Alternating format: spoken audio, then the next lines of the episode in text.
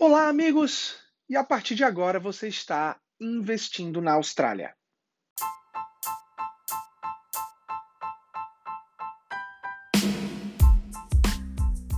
Segunda-feira, dia 19 de setembro, e eu venho aqui mais uma vez conversar sobre o que passou nessa semana, o que a gente está esperando e trazer também hoje, especialmente, é, uma curiosidade de um estudo de caso é, de uma reunião que eu tive agora há pouco. Um dos meus clientes, lá de trás, lá de 2017, a gente fez um catch-up um pouquinho mais cedo e eu queria é, compartilhar com vocês as minhas, é, o meu overview dessa reunião e o que, que eu acho que tem por vir aí nas próximas reuniões é, é, com ele. Porque é muito legal quando a gente conversa sobre curto prazo, médio prazo, longo prazo, e, e esse exemplo vai trazer com muita clareza para vocês o poder do leveraging do imóvel e, e, o que pode ser feito.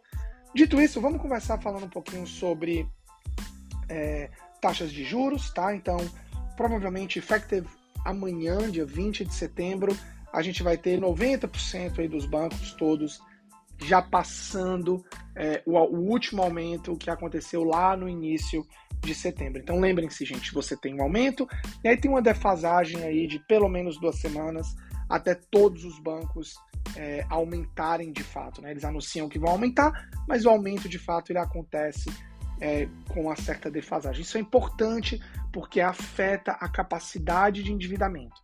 Então o que, que eu quero dizer com isso? Alguém que mês passado poderia pegar de repente sei lá, 420 mil dólares financiado. Talvez depois desse aumento, a partir de amanhã, isso seja reduzido para 380 mil dólares financiado. Então isso impacta consideravelmente quem está aí na corrida, né, para conseguir o seu primeiro imóvel. Mas o que, que a gente deve estar tá vendo do ponto de vista de taxa de juros bom e taxa de juros ruim, entre aspas, né? É, Taxas com um 3 na frente, 3 ponto alguma coisa variável, provavelmente, são taxas de bancos que ainda não passaram é, esse aumento. Então, provavelmente, bancos bem menores vão estar oferecendo aí 3.7, 3.8, 3.5, todos esses normalmente exigindo é, um depósito maior é, e ainda não passaram o aumento da taxa de 0,5%. É sempre importantíssimo perguntar se a taxa que você está vendo já, já inclui o último aumento ou não. Além disso, é importante lembrar mais uma vez, né? Então, se você está ouvindo esse, esse é o primeiro episódio que você está vindo, saibam que novos aumentos estão por vir. Hoje a gente está numa taxa, o cash rate está em 2,35% e a gente está esperando é, que o cash rate estacione entre 2,85% a 3,35%. Isso não sou somente eu, a gente está falando aí dos quatro principais bancos da Austrália.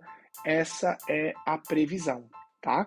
Então, importantíssimo esperar é por isso, saber que isso pode de fato é, acontecer. Eu queria falar também um pouquinho com vocês. Essa, hoje eu estava assistindo uma matéria, né? É, falando um pouquinho sobre o house affordability e como oficialmente, é, em média, para a compra do primeiro imóvel, o australiano agora precisa economizar entre 14 a 17 anos. É um pouquinho chato, às vezes, essas matérias mais curtas, porque elas não dão muitos detalhes, né? Eles não falam quanto que eles estão economizando. E eu falo isso porque a gente já conversou algumas vezes e a gente tem que comparar. É primeiro imóvel? É imóvel de investimento? E se vocês olharem nos estudos de caso que a gente coloca, a gente está falando aí de clientes que compraram imóveis com 20 mil dólares para morar e clientes que compraram imóveis com 30, 40, 50, 100, 150 mil dólares. E claro que esses casos eles têm que ser analisados de formas diferentes. Dito isso, esse podcast e a Capta, né, o Investindo na Austrália, ele é muito focado no brasileiro. E isso é que a gente consegue trazer um pouquinho de know-how para vocês. Então, vamos pensar aí que a gente precisa em torno, dependendo do valor do imóvel, de 50 a 100 mil dólares de desembolso. Alve, dá para desembolsar menos? Dá. Mas em torno de 50 a 100 mil dólares, você teria aí 80% da nossa clientela que está comprando aí um imóvel entre 500 a 800 mil dólares, vamos pensar assim, tá? Então, esse é o desembolso que você precisa.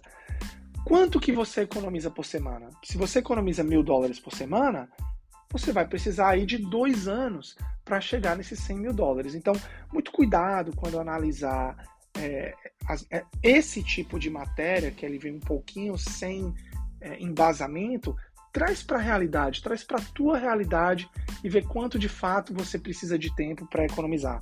E claro, se você economiza mais do que mil por semana, você vai reduzindo é, consideravelmente esse período. E sim, o desembolso necessário ele é o principal pilar dos três pilares de compra que eu falo sempre. E a gente vai ter um podcast falando especificamente sobre isso. Dito isso, né, como prometido, é, eu, eu gosto sempre de trazer algo um pouco mais técnico aqui para o podcast. Eu queria comentar com vocês esse estudo de caso do nosso cliente que comprou imóvel lá em 2017, lá no início do investindo na Austrália, né? E hoje, cinco anos depois, a gente bateu um papo. Então vamos aos números, tá? Esse cliente comprou por 441, desembolsando 80 mil dólares. E o interessante desse desembolso é que a entrada foi 10%, foi 44 mil, e a gente está falando aí de 30 e poucos mil dólares de custos. Entre eles, esse cliente teve um custo muito específico, que foi 15 mil dólares, que ele pagou para um buyer's agent, para um profissional encontrar um imóvel em uma localização de futuro crescimento. E aí, na, no momento dessa compra, é claro, a gente não tem como dizer que 15 mil é um custo barato, né? Todos achamos caro. Dito isso, esse imóvel, depois de cinco anos, hoje, agora, hoje, a gente recebeu essa avaliação hoje. Avaliação bancária de 700 mil dólares. A gente está falando aí, se ele fosse vender esse imóvel hoje, um lucro de quase 260 mil, né? Se a gente considerar, porque é isso que a gente precisa considerar, quanto ele desembolsou e quanto ele estaria recebendo fora o retorno do desembolso dele, né? A gente está falando ali mais do que três vezes do valor investido em cinco anos. Então ele vai receber os, os 80 mil mais, mais é, 259, o que daria aí, basicamente, né, para facilitar a nossa vida, triplicou o faturamento dele, né? Triplicou o investimento dele. É, e aí a, a, grande conversa que a gente teve hoje foi o que, que ele faz, né? Porque ele tem esse dinheiro de equity, ele tem essa disponibilidade e o que fazer com isso? Será que vender o imóvel é, é a melhor alternativa? E no caso dele, a gente tem aí mais de 200 mil dólares, ou arredondando, a gente tem 200 mil dólares de equity que a gente pode utilizar. E, e, a conversa era, tá bom, o que, que a gente faz com esse dinheiro? Será que eu pego esse dinheiro invisto no mercado é, financeiro, né? É, poxa, a gente tem aí grandes, grandes formas de trabalhar com diversificação, que é uma ótima ideia, mas ao mesmo tempo ele não quer se alavancar tanto em, em 200 mil no mercado financeiro. Será que a gente pode separar? E aí, gente, é quando a gente traz a ferramenta do criar dinheiro, né, do fazer dinheiro. E aí vamos deixar, obviamente, essa parte de mercado financeiro de, de um pouquinho de sideline, não que eu não acredite, porque sim, eu tanto tenho skin in the game, como eu acho importante diversificar, mas o mercado financeiro é algo que a gente tem que ter um pouquinho mais de estudo né, individualmente para conversar. Vamos trazer para a simplicidade novamente e vamos pegar 138 mil, incluindo Buyer's Agents Cost, e vamos comprar um imóvel de 500 mil de investimento, tá? Então a gente está se alavancando, está financiando um total de 538. Então, observem, zero está sendo retirado do próprio dinheiro. A gente está usando 100% de equity para comprar esse próximo imóvel. Um imóvel de 500 mil, dependendo da região, ele vai ter ali pelo menos 5% de retorno de aluguel. É, e com as ofertas que, o banco estão, que os bancos estão oferecendo hoje, e muitas vezes garantidas por um período de 3 ou 4 anos, a gente estaria falando numa prestação de 568 dólares por um aluguel recebido de 500. Então, sim, para deixar bem claro, nesse exemplo que eu estou trazendo para vocês, a gente estaria perdendo pelo menos 68 dólares por semana e a gente pode aumentar aí para uns 108 dólares, porque vão ter outros custos, né, gente? A gente não está aqui, a gente tem que considerar que tem outros custos. O que daria em torno de 6 mil dólares por ano de investimento do próprio bolso, né, pagos semanalmente, tá? Detalhe, juros.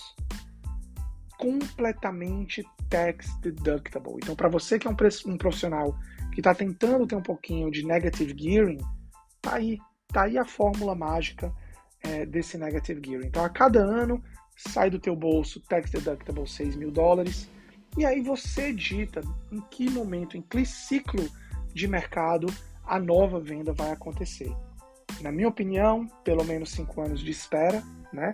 Então a gente estaria falando ali de 30 mil dólares overall, né? Saindo do bolso tax deductible, lembrando que tem outros tax deductibilities que tem que ser levado em consideração, e aí esperando um novo momento de crescimento de 50%, de 60%, de 70%, para potencialmente ou realizar essa venda ou novamente analisar uma possibilidade de equity.